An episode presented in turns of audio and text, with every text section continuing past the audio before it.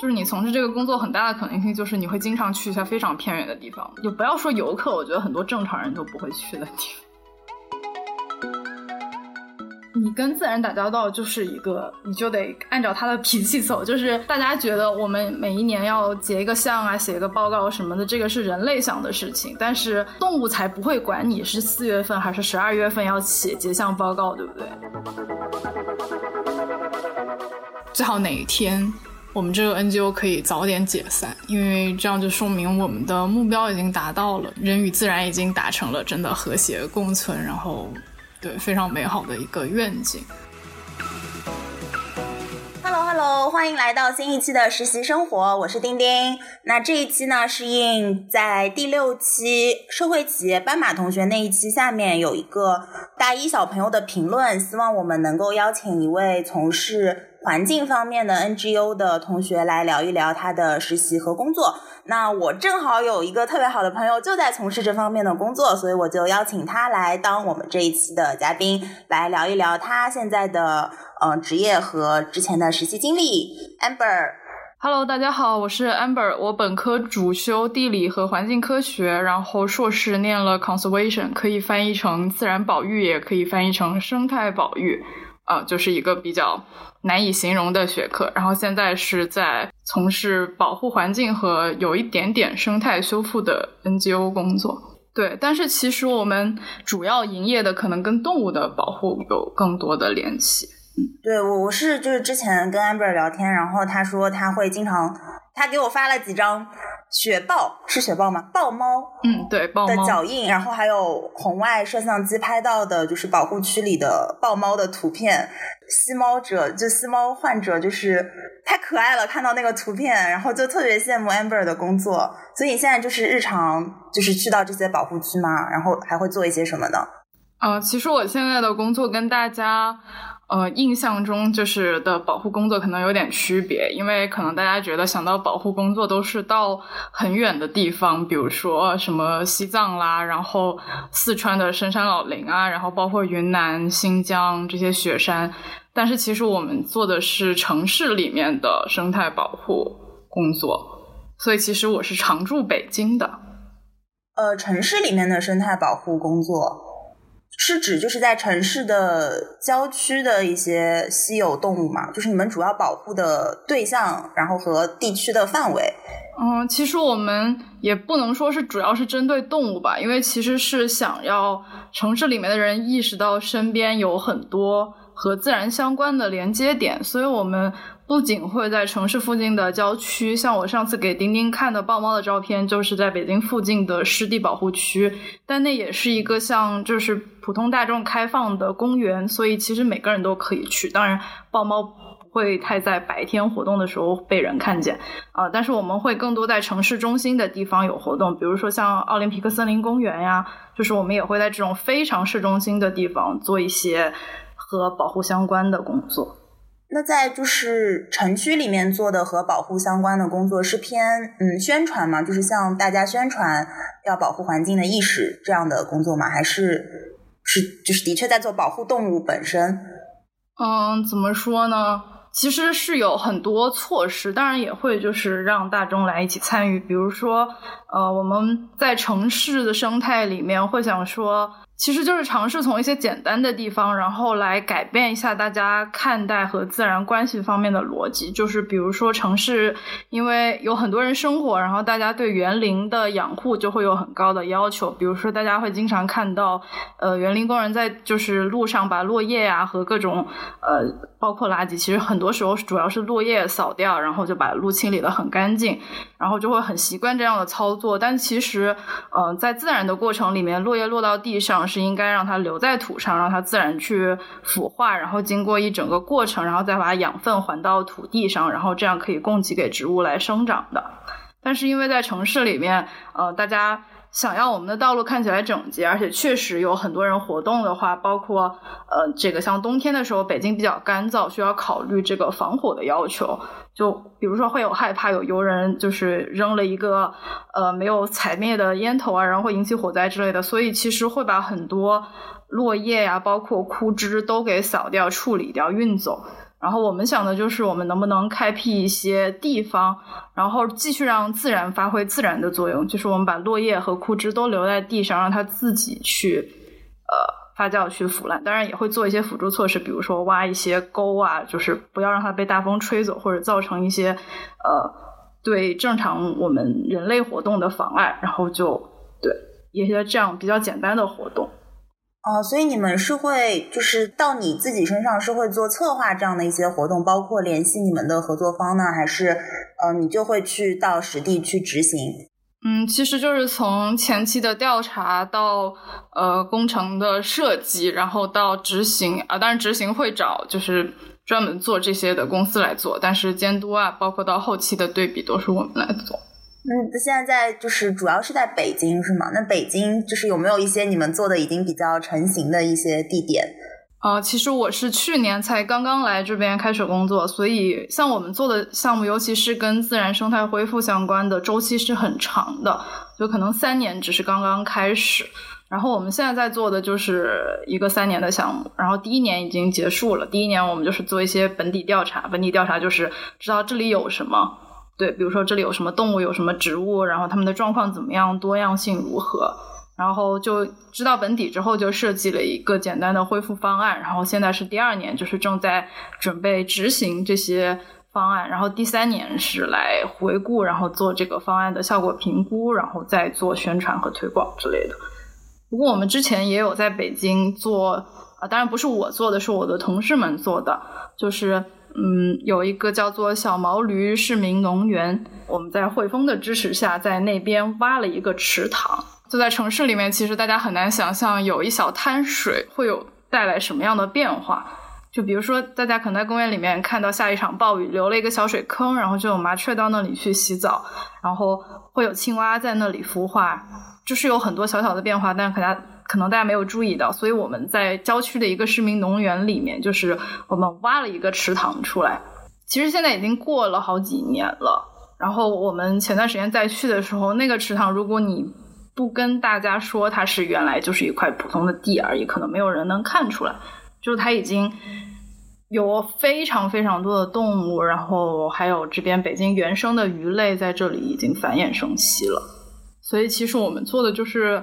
在一个小小的地方，然后给自然一个发挥它自己作用的机会，然后尽量减少人类的不当干扰。哇，听起来特别特别棒，我都很想去那个你说的那个池塘看一看。那你们现在就可能同时会，就是同时在筹划或者说执行几个项目吗？还是会集中一段时间去做一个？嗯，就是我们工作的性质就是很靠天吃饭，就像今年。疫情就是可能大家很多呃觉得就是转线上办公影响，只是说效率变低了还是怎么样？但像我们就基本上整个春季甚至初夏的活动都完蛋了，因为呃我们平常的活动，比如说你做野外调查，你就需要一年四季，就春夏秋冬，你春天只要过去了，它就过去了，就你没有办法弥补这个数据就空了，就是零，然后。所以就是，其实每个时间都会很宝贵。然后包括像天气，就是比如说北京，如果夏天下暴雨，然后呃山上的路变得很泥泞，那我们去不了，那就没有了。这样听起来还是一个，就是随机性挺强的，然后可能难度还挺大的一个工种，因为很多时候真的会挺遗憾的，如果没有比如说今年疫情这段时间的数据的话。嗯，对，是的，但是。你跟自然打交道就是一个，你就得按照他的脾气走。就是，嗯，比如说，大家觉得我们每一年要结一个项啊，写一个报告什么的，这个是人类想的事情。但是，怎么说，动物才不会管你是四月份还是十二月份要写结项报告，对不对？然后，如果我们在这个时间点结束，那我们就是拿不到我们想要的东西。所以就，但是我们呃，甲方的话，他是会有这种需求的。所以，其实我们也要协调和平衡这样一个。呃，工作上实际的情况和我们会遇到的这个要求的问题，嗯，就跟我们之前请的一些嘉宾，也就是，嗯，可能大家更广泛意义上能想到的实习，就是坐在办公室里办公，这样真的真的差别特别大。那就是刚刚我们聊到，就是在北京市区，或者说就是整个北京城市里面会做一些呃 NGO 的活动，然后包括呃池塘啊等等。呃，那你们，因为我之前有听 Amber 说会去到全国各地，然后有一些野外的一些工作内容，可以跟我们聊一下，就是在就是出差吧，就是野外的这些会做到什么了？啊，其实我现在因为主要工作是在北京，所以其实不会特别经常出差。然后，但是，嗯，如果想要，因为我们的工作本身是一个半野外半室内工作的结合。当然，我们这边有很多人都特别讨厌室内工作，因为要写报告啊。对，大家都比较喜欢出野外，因为可能很多人当初选这份工作就是觉得可以经常和自然打交道。尤其比如说，我们到了调查季啊，就是春夏期间，还有到鸟类的繁殖季节，可能一个星期，比如说上五天班，有三天都在野外跑，这样子。羡慕。就比如说上个星期，上个星期就是我有一天两点二十起床，嗯，就是因为我们要去，呃，我现在是负责在京这个北京的一个。呃，曾经是煤矿的一个林场，然后现在它要逐渐向国家公园的方向转变，所以我们在那边做一些生态修复和调查。呃，我在那边负责布甲，就是 ground beetle 是一种甲虫的调查。然后，但是我的同事是做鸟类调查的，他们为了观察这个鸟的多样性，需要在日出左右就在那边守着，因为鸟的活动时间是在日出和日落左右是比较集中的嘛。但是我们只有一辆车，所以我就只能跟着他们的时间走。所以我们可能三点钟就要从市区出发去郊区，只有两点钟起床。然后六点钟的时候，他们已经做完了鸟调，然后我就开始起床，开始收虫子。然后我们那一天到十点钟的时候，工作就已经做完，然后我们就。嗯，去看了一看孔外相机，然后大家就开车回家睡午觉，也就是睡觉，不是睡午觉。然后一天的工作就这样结束了，是这样子的。哦，那这个还是在北京，就是因为我之前就去年夏天的时候，我跟 Amber 都在北京，然后我们有就是一起吃饭的时候就有聊到，就是我记得那个时候你去到。是神农架吗？啊，不是，还是哪儿？就是我记得你说到捉蜜蜂的事儿。啊，不是蜜蜂，我去年也是在做布甲调查，就是我的硕士论文是做的东北地区湖中的布甲多样性和森林呃林形的一些关系，所以那个时候是每两个星期需要去收一次样本，然后就要从北京。对，奔波到湖中去，因为那个地方它没有飞机直达，然后坐火车要坐两天整。然后尤其是我们携带收回来样品是坐不了飞机的，所以就只能坐火车。然后我们拿了一个自己做的泡沫盒子，就是基本上大家看到那些装雪糕的盒子，就那种泡沫盒。然后在里面放了一些冻的水瓶的冰，然后用来保持低温。然后里面放的全都是死掉的虫。然后我们就拎着这样一盒东西，呃，上火车，然后假装里面，呃，对，最起最搞笑的是那个盒子本来是一个很大的泡沫盒，我们把它改小了，然后它原来是用来装蔬菜的，然后上面还写了两个字蘑菇，对，所以我们就装作里面都是蘑菇，然后就坐上火车把它拎回北京，然后过安检的时候上地铁过安检就很害怕人家问你这里面装的是什么东西，因为里面都是。呃，但是里面没有泡什么有毒的试剂，我们用的是饱和的浓盐水加上洗洁精做的这个诱诱剂，但是那个虫子已在里面泡了两个星期了。对，等我们就拎着这样一盒东西穿梭在北京，然后，嗯，哦，我我记得你当时还说到什么淘宝了一个什么东西寄到那儿，然后挺麻烦的，就是你当时遇到了一个小挫折，还记得吗？我印象挺深的。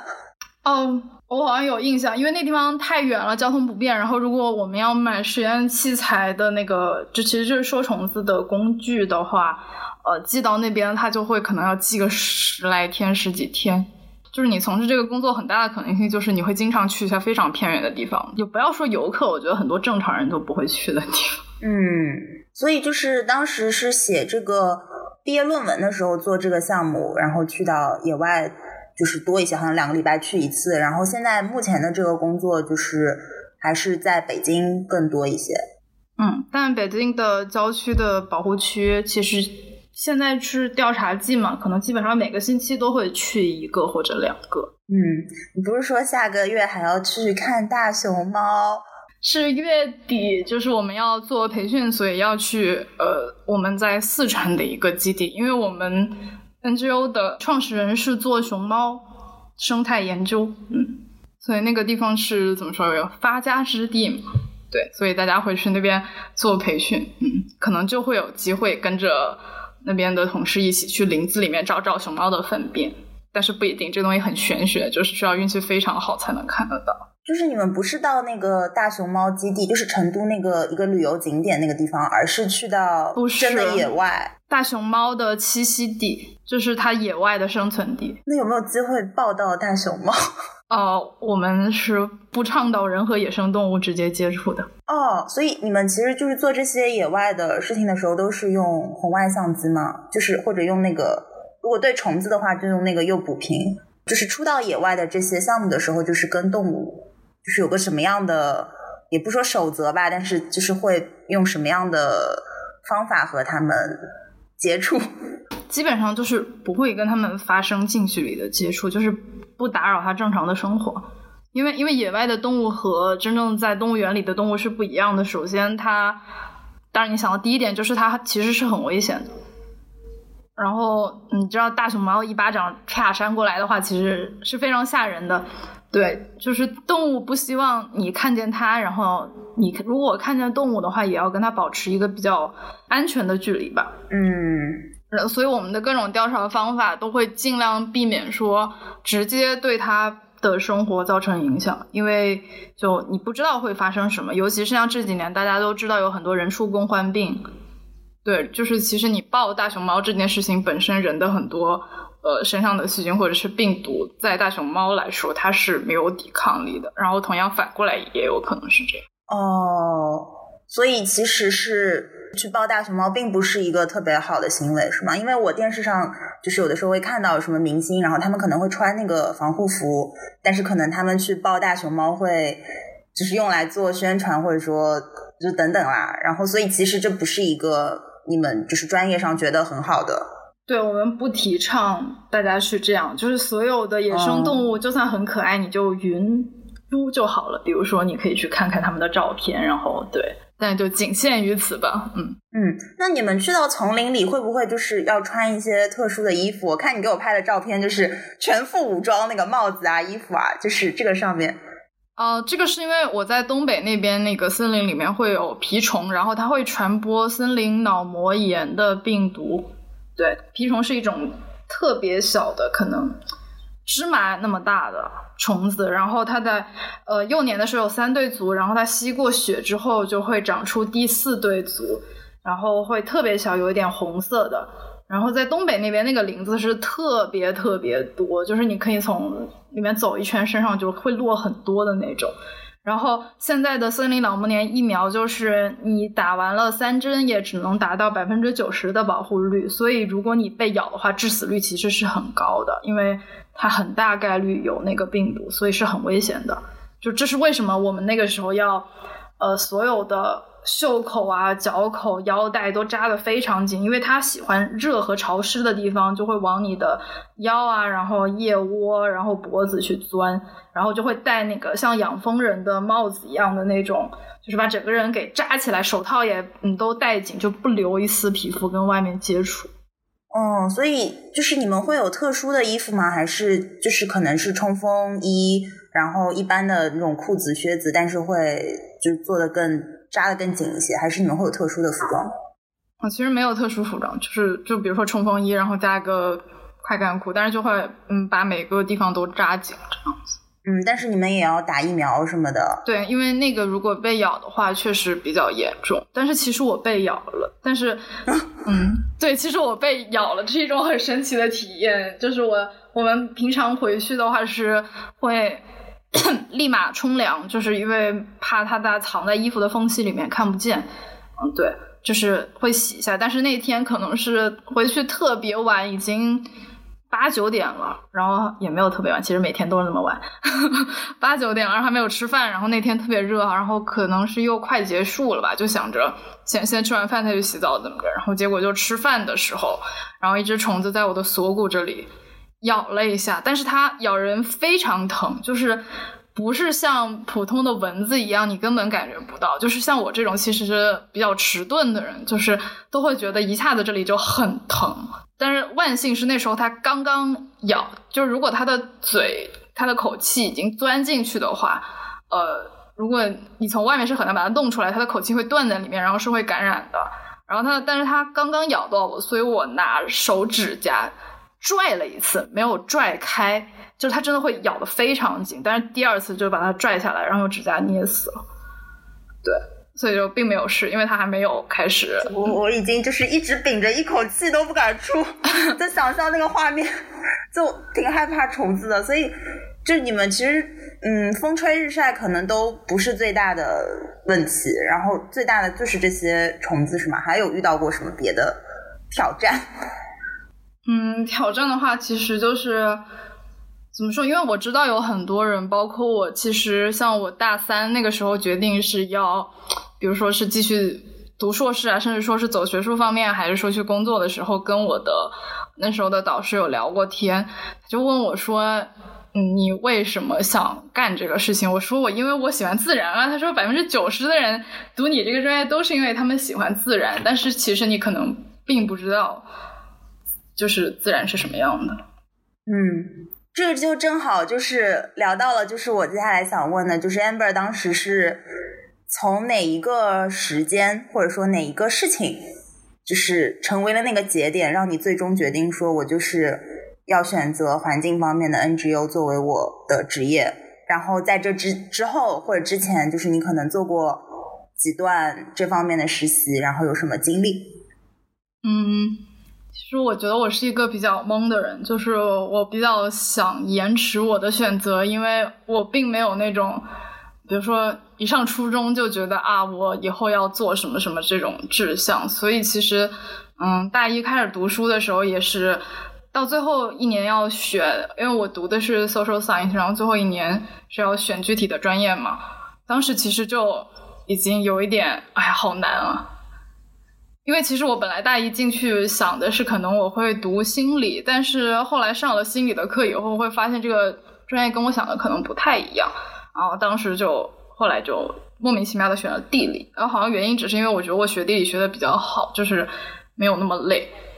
嗯，然后大二的时候觉得啊，地理这个科目好像有一点点理想，就是它可能对找工作的帮助没有那么大，所以觉得呃还是要找一个后备的选项，所以就选了第二个主修，就是环境科学，因为现在有一些做环评啊，或者说相关研究嘛，会需要这个专业。但是后来其实一直到嗯大大大四吗？大三申请 master 的时候。然后那个时候才慢慢开始觉得，可能我想要走的是环境保护、生态保护方面，而不是说，呃，我想去坐在办公室里面写报告这样。但因为我也是做了两个跟呃环评相关的实习，对，嗯，环评就是你说的写报告，就那那个实习会大概做一些什么呢？嗯，其实我做的不是真正的工厂的尽职调查方面的，所以其实没有太多外出的机会。我们做的就是，呃，ESG，就是当时是在香港嘛，就是我想想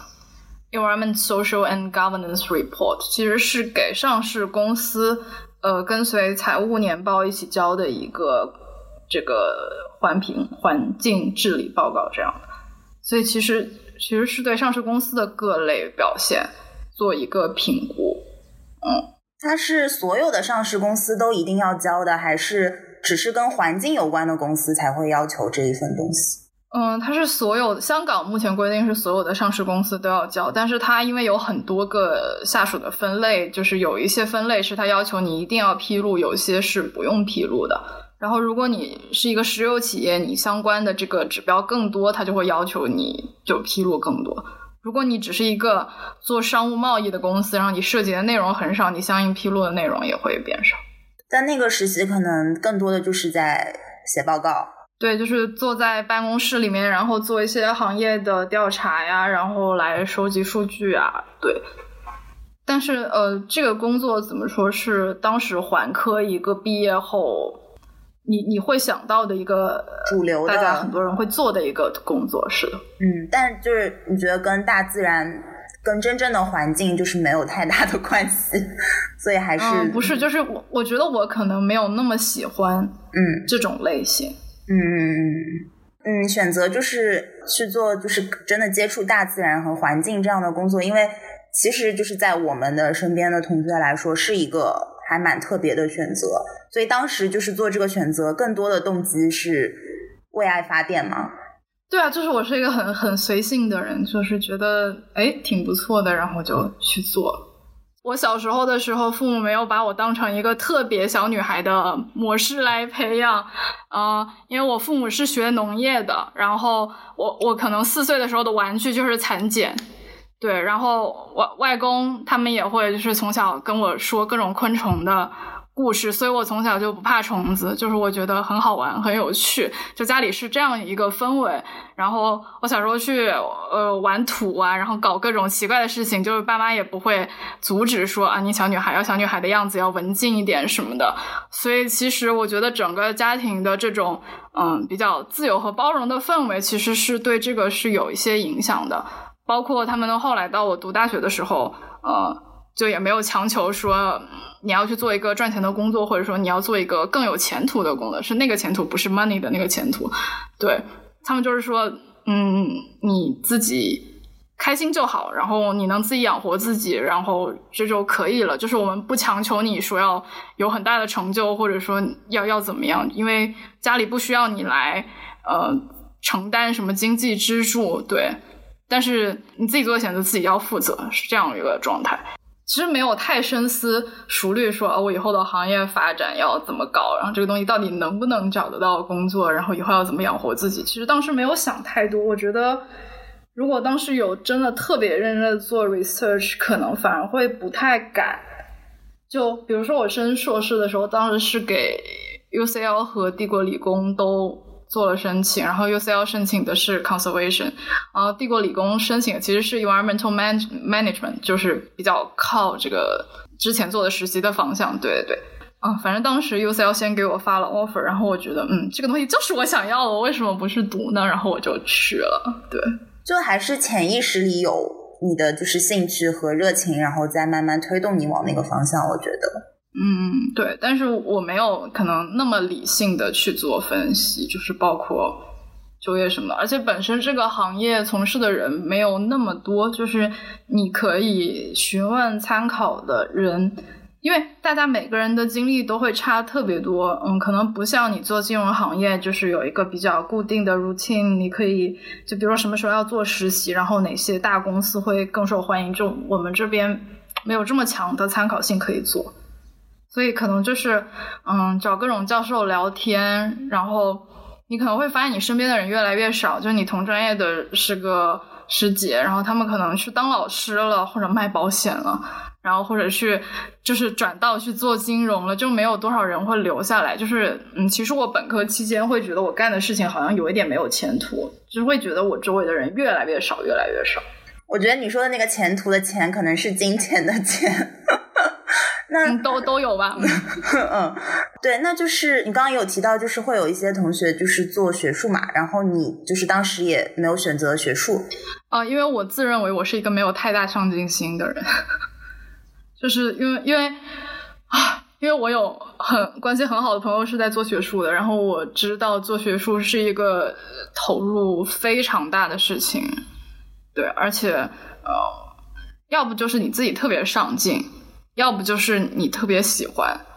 呃，但我是一个我可能走到这一步，但是我不确定我是不是下辈子都要干这件事的人，所以我很怕我去申请一个博士，然后我就被卡在这里了，就是我转不出来了。嗯，所以你嗯，你现在就是在就是已经做了这个工作小半年之后，就是有在想过以后的职业规划吗？就是我现在干了将近九个月这个工作之后，我感觉是我可以继续做这个工作，因为它是我喜欢的，就并没有像之前就是有，对，就是一个选择困难症的人做的选择，一般是基于我讨厌，所以我不要做。但是这个事情我发现它不仅不讨厌，而且我挺喜欢的，所以我觉得这是一个我我可以长期做下去的事情。当然，以后要不要再去。呃，读个研究生或者再读个博士去提升自己，可能到之后再去考虑吧。嗯，因为那个给我们评论就是希望我们找一个就是做环境 NGO 嘉宾的那个小朋友，他就特别想了解，就是选择这一行的人有没有长远的职业规划。然后他的提问说：“嗯，的长远的职业规划，然后之后会不会想拥有一个自己的 NGO？” 但是对你来说，可能现在都没有想到这么远。嗯，是的，因为我我可能不是那种规划的特别特别好的人，但是我现在的想法就是，我觉得每个人在这个行业干了一段时间，然后他的就是他的各种思考会不一样吧。然后，但是我现在只是刚刚入门，尤其是之前大学其实跟境内的联系没有这么多，对，所以现在其实是一个在了解，就是我国的生态，不仅是自然的生态，也是社会生态的一个过程。其实就是学了很多东西，感觉这大半年。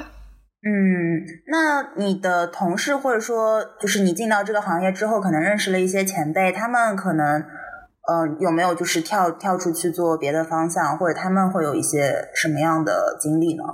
嗯，其实你进了这个行业以后，你会发现大家的经历很可能都是没有办法复制的，因为很不一样。就是你会嗯。我之前一直到读硕士，都会觉得自己在走一条很窄的路，就是越走越窄了，因为你周围很很难看到有跟你一样的人，对。但是我来这边了以后，会发现，哦，原来世界上有这么多和我一样的人在做这种奇怪的事情，然后大家都很喜欢自然，然后也没有考虑太多，然后就是因为很热爱，所以在做这个事情，然后可能有的人会。嗯，做几年生态保护啊，然后决定去读个博士，然后再往这个方面进修。然后有些会可能做着做着说，嗯，我要开个公司来做类似的事情，就我可以一边保护生态，然后一边来赚钱。然后也有人就是可能干了几年，觉得呃，从这个 NGO 的角度，可能并不能那么好的改善这件事情，然后他可能会反而会向政府这边去靠。就你会看到非常非常多的可能性。但是，就是他们的道路可能都是你很难去 copy 的。嗯，就是每个人就是进到这个行业的来的时候的路也都不太一样，然后到了这个行业之后，就是过了几年之后，可能走出去的路也都会很不一样。因为本身这个行业在我国算是一个比较，也不能说很新吧，但是我们机构是零。八零零九年创立的，已经属于长的历史的一批了。对，就能看到，其实大家都是在探索中往前走的。嗯，然后但是运气比较好，遇上这几年国家政策就是倡导呃生态保护啊之类的，就在这方面没有太多的阻力。嗯，那那就正好就是我我们接下来可能就正好聊一聊，就是说整个这一个呃环境保护类的 NGO，就是在嗯国内现在的发展，就是。接着你刚刚说到的，可能我们比国外还落后挺多的，所以国内最开始现在还是一批就是像你们这样有热情的人在做这个，就是可能落后在什么地方呢？就是你觉得我们可以向国外嗯借鉴到的，还是说技术上，还是说人才上？嗯，我觉得整体的话也不是说落后吧，只是说。你刚刚开始做这个事情，普通人的意识，然后了解可能都不够。然后从专业角度来说，我们手里有的东西也很少，就是没有那么强的说服性，可以让大家来了解它。就比如说，英国它会有十九世纪就开始的各种鸟类的观察记录，会有蝴蝶的记录。然后它一个，它它甚至可以做一个关于刺猬的地图，就是我英国全国，呃。包括定位到一个准确点，这个公园的街角有人看到过刺猬，这个刺猬是活的还是死的，还是生病的，身上有没有蜱虫，你都可以在这上面看到。就是它，它就是做成了一个很多人来参与的项目。但是你像在我国的话，就刚还没有起步，然后你也没有过往的生态数据，你可能比如说很多新的项目是这两年才开始做它的本底调查，包括最近国家在这个在征询这个生态保护区红线里面的这些本地调查的。调查这个技术方案具体要怎么做，其实都是刚刚开始起步，所以你的数据也不够，你根本不知道它以前有什么，然后你怎么来谈我们怎么保护，然后就你这些都不知道，你要怎么向大众来说哦，我们这里需要保护，因为你根本没有很令人信服的东西可以来跟大家说。所以就是一边在做，然后一边在宣传，然后一边在往前走。但是感觉整个大的趋势还是比较支持的，嗯嗯，就是嗯这几年会给一些就是肯定要扶持你们的政策，所以你们的比如说你们你现在在工作的地方的它的项目的来源是不是就是可能嗯国家指派的，还是说你们自己去找，但是要上报给上面审批，就是这样的一个过程。是这样的，就是 NGO 是归民政局管的，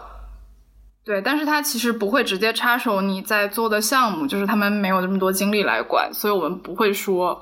呃，接什么项目都要向另一方直接汇报等他的审批这个样子，当然他们是会查的，嗯，但是就自由度不会说那么低，所以其实我们的项目的话，一部分是政府直接的合作。然后另外一部分可能是呃企业方面的合作，然后还有就是呃甚至跟一些个人的合作，比如说他家有一个很大的花园，然后他想要改造，然后他需要帮忙，我们可能就会去给一些咨询意见，这样。嗯嗯，那刚刚讲到这个是就是项目的来源，那你们资金上的来源呢？因为 NGO 就就作为非盈利的组织，你们的就是资金上的来源会有大概哪些渠道呢？NGO 目前基本上项目和资金是连在一起的，就是我一个项目，然后就会给你多少钱来做。所以的话，其实主要的金主的话就是政府呀，然后企业呀，然后个人的捐款，然后现在比如说还有定期的月捐呢，就是呃最普通的关注我们的人的捐款。之前也有提到嘛，就是我们有一期嘉宾就是在社会企业工作的。那就你的经历来看，你觉得 NGO 和社会企业有哪些区别呢？关于 NGO 呢，就是。我个人觉得 NGO 比较适合来做一些适合 NGO 做的事，就是因为 NGO 可以不太计较实际的回报，然后所以有一些怎么说呢，新的项目，然后新的领域，然后新的方法，嗯，NGO 可能比较适合来做这个尝试的人。就我们会面临很多挑战，因为可能有的时候你就是。可能甚至不是全国，你可能是全世界第一个做这件事的人，然后你可能能参考的事情，嗯，就前人的先例会没有那么多，所以其实也是一个，嗯，很很有挑战的事情吧。就是这件事情非常有趣，然后当然同时也很难。然后另外就是我们就是觉得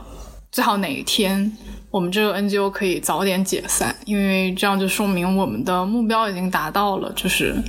啊人人与自然已经达成了真的和谐共存，然后对非常美好的一个愿景。但是在没有达成之前，我们就可能会做一些这样的事情。当我们能创造出真正的一个模式可以被复制了以后，这种模式就可以交给国家、交给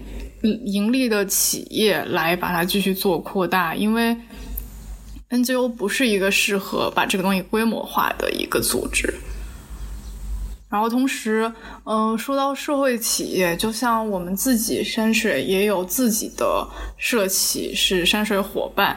然后当时这个社企就是因为我们在熊猫真正的野外栖息地，嗯，在四川那边，就他们其实那个村子里是当然是有人在生存的。然后这些人，如果你不让他们呃做一些，比如说你要建工厂什么，可能会对环境有破坏。那如果你把这条路堵死了，不让他们做的话，可能他们更多的选择，要不就是种地，要不就是嗯去城市里面打工当农民工。但是这样的话，整个社区的文化是可能是一个丢失的状态，呃，同时还会有留守儿童这种类似的问题出现。所以我们觉得最好的。方法就是说，我们可以让本来在这里生活的人继续在这里生活，然后同时他可以从周围这么好的生态环境中获益，然后他可以赚到钱养家，可以继续发展，然后同时不对周围的生态造成破坏。因为如果他就靠这个吃饭的话，他当然自己也会想要保护它，让它变得更好嘛。然后这个就是当时创立我们伙伴的这个社企的一个。呃，原因初衷，然后所以他们现在其实是在做熊猫森林蜜，就是在熊猫呃生存的森林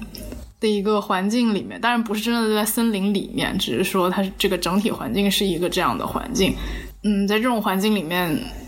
就是自由的生长的、快乐的蜜蜂产出来的蜜，然后这些呃花蜜的这个蜜源，可能就是这一整片森林里各种非常好的花。就它是一个生态的，也不能说有机吧，但是就是一个非常天然自然的状态，就是。而且你买这个蜂蜜的话，就不仅是它的产地的这样一个优良的状态，然后你同时也在支持这里的呃村民他们自己的生活，就他们可以靠这个挣到钱，嗯，可以留在这里继续的保护这个生态，因为外来的人不可能一辈子留在这里帮他们保护这里。如果他们真的想保护一个地方，我们中国有句话嘛，就是说肯定万事都是要靠自己嘛，外来的总不如自己的好。就在保护这里，其实是一样的道理。好，我要问一个敏感的话题，那我可以就是了解一下你们大概的，就是工资跟或者说休假等等方面，就是这个职工平常的福利这方面的吗？嗯，就是我们属于比较正规的 NGO，所以我们五险一金啊，这些都是按照国家标准来的，就是不会克扣你。但是我们的工资整体水平就是，呃，你跟其他行业比，肯定是也不能说其他行业，可能就是主要跟金融行业可能收入比较高的比就会比较低。就比如说，如果你在北京的话，就是呃，够你租房，够你吃饭，然后日常的花销还是只要你不是。太夸张，其实都是可以自己养活自己的，对。但是，嗯，你可能就很难说，我赚了很多钱。如果你要靠这个工作买房的话，我们一般建议你最好就不要。建议最好就不要。但现在是不是其实靠靠其他行业工作那个买房其实也挺难的，对吧？不是我们的问题，也不是行业的问题。对，所以好好玩的就不是我们的问题。但是如果你是一个。嗯，喜欢怎么说？你有特别多的需求，然后你可能需要很多很高的工资才能支持你的日常生活的话，然后你可能又没有父母那么呃强的支持，然后那你想做这个，你就需要三思。哎，怎么开始劝退了？就是要不你要不你很有钱，要不你不在乎，然后你不需要。对，这样会给那个给我们提问题的大一小朋友。但是很很真实的就是很真心的讲的一些想法。嗯，是的，因为这个行业，就算你做到最后做的非常好，你也不会说变得特别有钱，就是怎么样？如果你是你们家靠你需要挣钱养家，然后或者那种比较传统的，比如说需要男生买房，类似于如果这种情况的话，如果你家的经济状况没有那么好，那你可能需要思考一下。然后，如果你是那种父母很佛系，然后也不准备靠你干什么，然后只要你自己养活自己，然后嗯自己过得开心，然后不要哪天流落街头那种的，其实那你就无所谓。你看我就是这种状态。嗯嗯嗯，我们反过来说一下，就是如果你现在就是希望说吸引更多的同学，如果对大自然跟环境保护很有热情的，能够就是来这个行业，就哪怕是做实习开始啦，就是如果你想吸引他们来的话，有没有一些讲？鼓励他们的话，嗯，我觉得这个行业来的人，嗯，你可以甚至不要从实习开始，你可以从做志愿者开始，就是你能知道我们每一天在干什么。因为很多在城市里生活了很久的人，呃，他没有出过野外，对自然的这种情况其实是没有比较好的认识的，就你不太能想象说我们在野外过的是什么样的生活，然后。你可能去了一天，甚至嗯几个小时，你就发现你忍受不了了。那那其实这就是一个很好的尝试的这个结果，就是劝退了啊。你怎么老是反过来说？应该说可能做了志愿者，很很喜欢的人，就是他。第一次你会发现，呃，很辛苦很累，但是我特别喜欢这样的状态。就是比如说我那个时候在湖中收虫子的时候，可能每天早上七点多钟就出发，然后嗯坐一个多小时的车，然后就进林子开始干活，然后就嗯直到全身都被这样子扎紧着，其实呼吸都会觉得很热。当时东北的话，五月份其实嗯到了正午，外面可能也就二十度多一点，但是就是你整整个里面棉 T 恤会汗透。因为就是不透气嘛，然后中午吃的很差，因为在野外嘛，你不可能说啊，我们还回镇子上吃顿饭啊什么的。然后可能中午就是呃一个馒头、一个鸡蛋加一根火腿肠，就这样，可能你要吃好几天。对，然后下午你就继续干活，吃完饭是不会有午睡时间的，不要想了，你在野外，对吧？你就吃完一顿饭，然后喝喝水，然后你就去继续干活，干到下午可能八九点结束，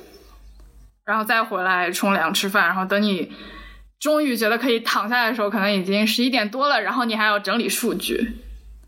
然后你可能要到十二点才睡，然后这样的话，这样一天可能，嗯，每次会要短的话也要三四天，长的话可能要五六天吧，然后还有那种比较长的项目，可能一次去要做一个月一个月的都有，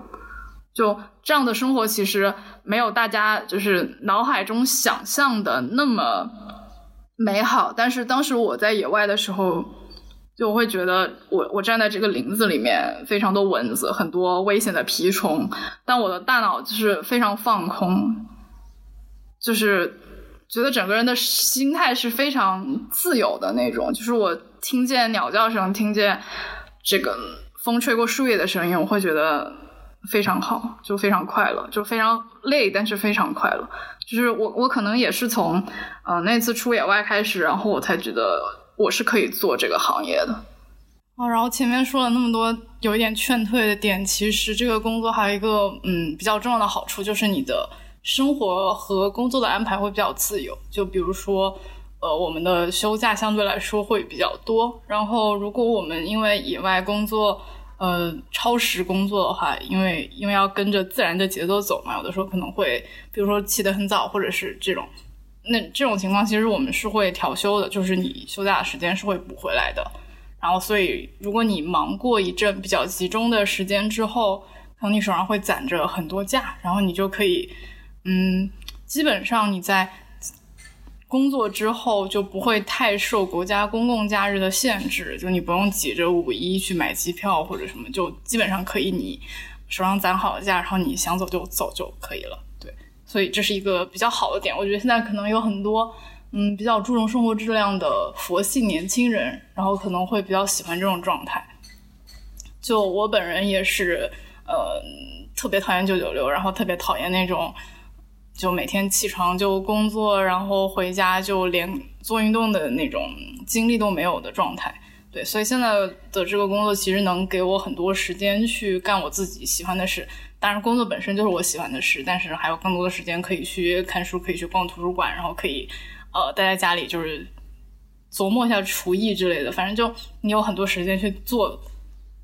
工作以外的事情。嗯，对，这点还挺好的。然后另外。嗯，当初选择我们这个机构，就是因为，嗯，在北京这边，我们的创始人是北大的吕植老师，他是很早开始做熊猫生态研究方面的一个教授。然后，因为有他这面旗子，所以我们可以接触到一些比较好的呃项目的机会，然后同时会有一些高校的合作。因为我当时在工作的时候，并没有决定就之后就是工作了，还是要再读博啊，或者再读一个研究生之类的。所以其实这种工作状态的话，也可以让我更多的了解现在国内各种大学的状况，就在评估要不要继续读书的时候，有一个更多的了解吧。嗯，然后我们平时的工作也不会离学术太远，因为日常很多工作都会接触这些。像以前本科的时候的话，会觉得，呃，看 paper 就是就是为了看 paper，因为我也要写 paper。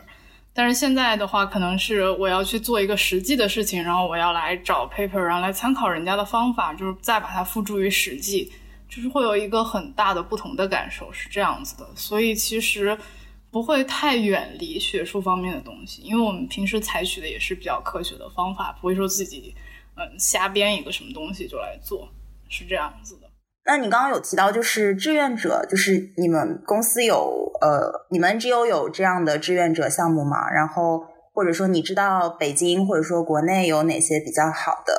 这样子可以去到野外的志愿者的项目？其实我们现在比较推荐的是，你可能先从城里的开始，因为本身你就住的比较近嘛。嗯，因为考虑大家现在年轻人的工作状态，并不是谁都可以说我随时呃请个假一走走个十天这样子的。呃，所以我们经常会做一些城市里面的活动，可能就是你在周末抽一个上午，可能就可以去参加了。然后我们设计活动的时候，就是呃，我们现在在做公民科学，就是让普通人来参加科学家做的项目，然后就会兼顾这个数据的严谨性和嗯一个大家参与的这种。呃，包括宣传，然后本身参与，然后来了解这个事情的这个两边会平衡一下，所以可能是一个比较好的了解机会。嗯，这种项目一般一般会比较轻量，就是比如说你可以是来参加一次体验的，然后也也有一些，比如说你住在北京，那你可以比如说每个星期或者半个月来参加一次这种比较长期的，就比较就会有比较多的选择，就是因为我们也知道大家很难说。因为这是我们的工作，我们可以这样子接受这种强度啊和这些挑战，但是并不是每个人都呃都有这种条件来做嘛。因为确实，呃，你一个爱好的话，跟他投入的时间和本质是不一样的。嗯，像我们呃之前做过一些比较简单的，就是可能我们想要呃修剪一些树木，然后做一些树木的保育。然后呢，我们会请一些志愿者去奥林匹克森林公园，然后和我们一起来做树木的调查，比如说测量胸木树木的胸径，然后估算它的冠幅，然后在坐标图上面把每棵树的的坐标都定下来，然后画冠幅，然后来收集这些最后我们需要呃修剪的时候来做处理的数据。就这种就不会太累，可能一个上午就完成了，但是你确实可以知道你在做的事情是对。这个有帮助的，就并不是说，嗯，我玩了一下它就结束了。对对，而且是有有一定的就是专业性的，然后这个专业性也带来了一定的就是趣味性。因为我之前可能就是在城市里面做的，嗯，志愿者也是可能，嗯，比如说就是捡垃圾，然后把那个海滩边的呃塑料瓶、塑料袋剪掉。但是你们做的这个。包括梁树的直径啊等等，就是它还是有有一点点的专业性，就会也带来一点就是有趣的成分在。那你们就是平时宣传这个志愿者项目，就是会有哪些途径，或者说我们从哪些地方可以看到？嗯，像我们的微信号就是一定会发，然后微博也有。啊，顺便说一下，我们机构的名字叫做山水自然保护中心，大家可以去搜一下。真的是，而且刚刚说那个梁树的直径，然后等等的，他们各种有趣的志愿者项目，我听了自己都很想去。可惜我现在不在北京。但是其实上海也有，对我们现在城市项目好像主要就是北京和上海。之前在上海做过一个“何以为家”的活动，“何”就是嗯一丘之貉的那个“貉”。哦，是那个小动物，对对对，然后它在日本被叫做狸猫，就是大家说的百变狸猫，其实就是河。嗯，那 Amber 对，就是包括像上次给我们评论的这个同学，就是大一的小朋友，或者说现在在呃大学阶段，但是嗯，可能对自己的职业方向还不是非常清楚，但是对环境类的 NGO 嗯有兴趣的这样一些同学，有什么想说的吗？嗯，我觉得首先，如果你感兴趣的话，如果你身边，呃，有这些 NGO，你可以去跟他们联系，你去做志愿者或者是做实习。有可能你干了一段时间会发现自己不适合，或者你干了一段时间会发现你特别喜欢，然后这个时候你再去调整你下一步的策略。就是我还要继续安利这个工作，我确实很喜欢，是因为什么呢？第一是因为，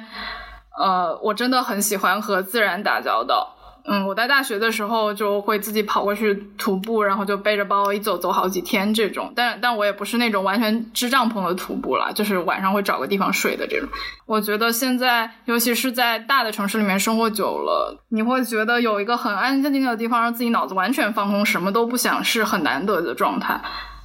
嗯，我觉得和野外接触就是能让我保持这种非常安定的状态，就是我不会很浮躁。就虽然我的工资不高，然后可能未来的路线看起来也不像大家走的那么就是有方向，就是有明确的选择，但是我其实不会很慌，就是我知道自己想要什么，然后我确实在这个路上走，然后我在学新的东西，对我就不会很担心。然后还有就是你跟自然打交道的话，就是你会接触非常非常多有趣的人，因为这个行业能留下来在这里工作的人，他一定是真的喜欢。你看，因为都没有钱了，然后你还不喜欢，你来这里干什么呢？对吧？对，所以你遇到的人都会比较单纯，就大家会呃比较容易打交道，然后只要你好奇的想问的，他们一般都会就是倾囊相授，所以你在这边可以很快的学到很多东西，然后就是会让你的生活变得很简单，就嗯你一些没有那么必要的事情你就会不在乎了，然后嗯你想的东西也没有那么多，就你不会那么焦虑的说我要跟同龄人去比较。就是各方面的事情，就是你过好自己的就可以了。而且确实，呃，开始这份工作之后，我会发现以前我遗漏了很多我以前生活中没有发现的事情。就是我并不知道今年的桃花是什么时候开始开的，我也不知道槐树的下面有这么多的齿货，就是一种毛毛虫吧，嗯。然后我也不知道。原来北京这么城市化的一个地方，它的中心还能有这么多一些野生动物，像嗯蝙蝠呀，然后刺猬啊、黄鼠狼啊，这些都是我来了以后我开始注意，然后才才发现的。包括呃近郊的山区里面有非常多非常美的蝴蝶，还有就是我现在正在做的布甲。然后其实我们现在做的工作也是想让更多普通人在平常的生活中就也能来发现这些，因为你要。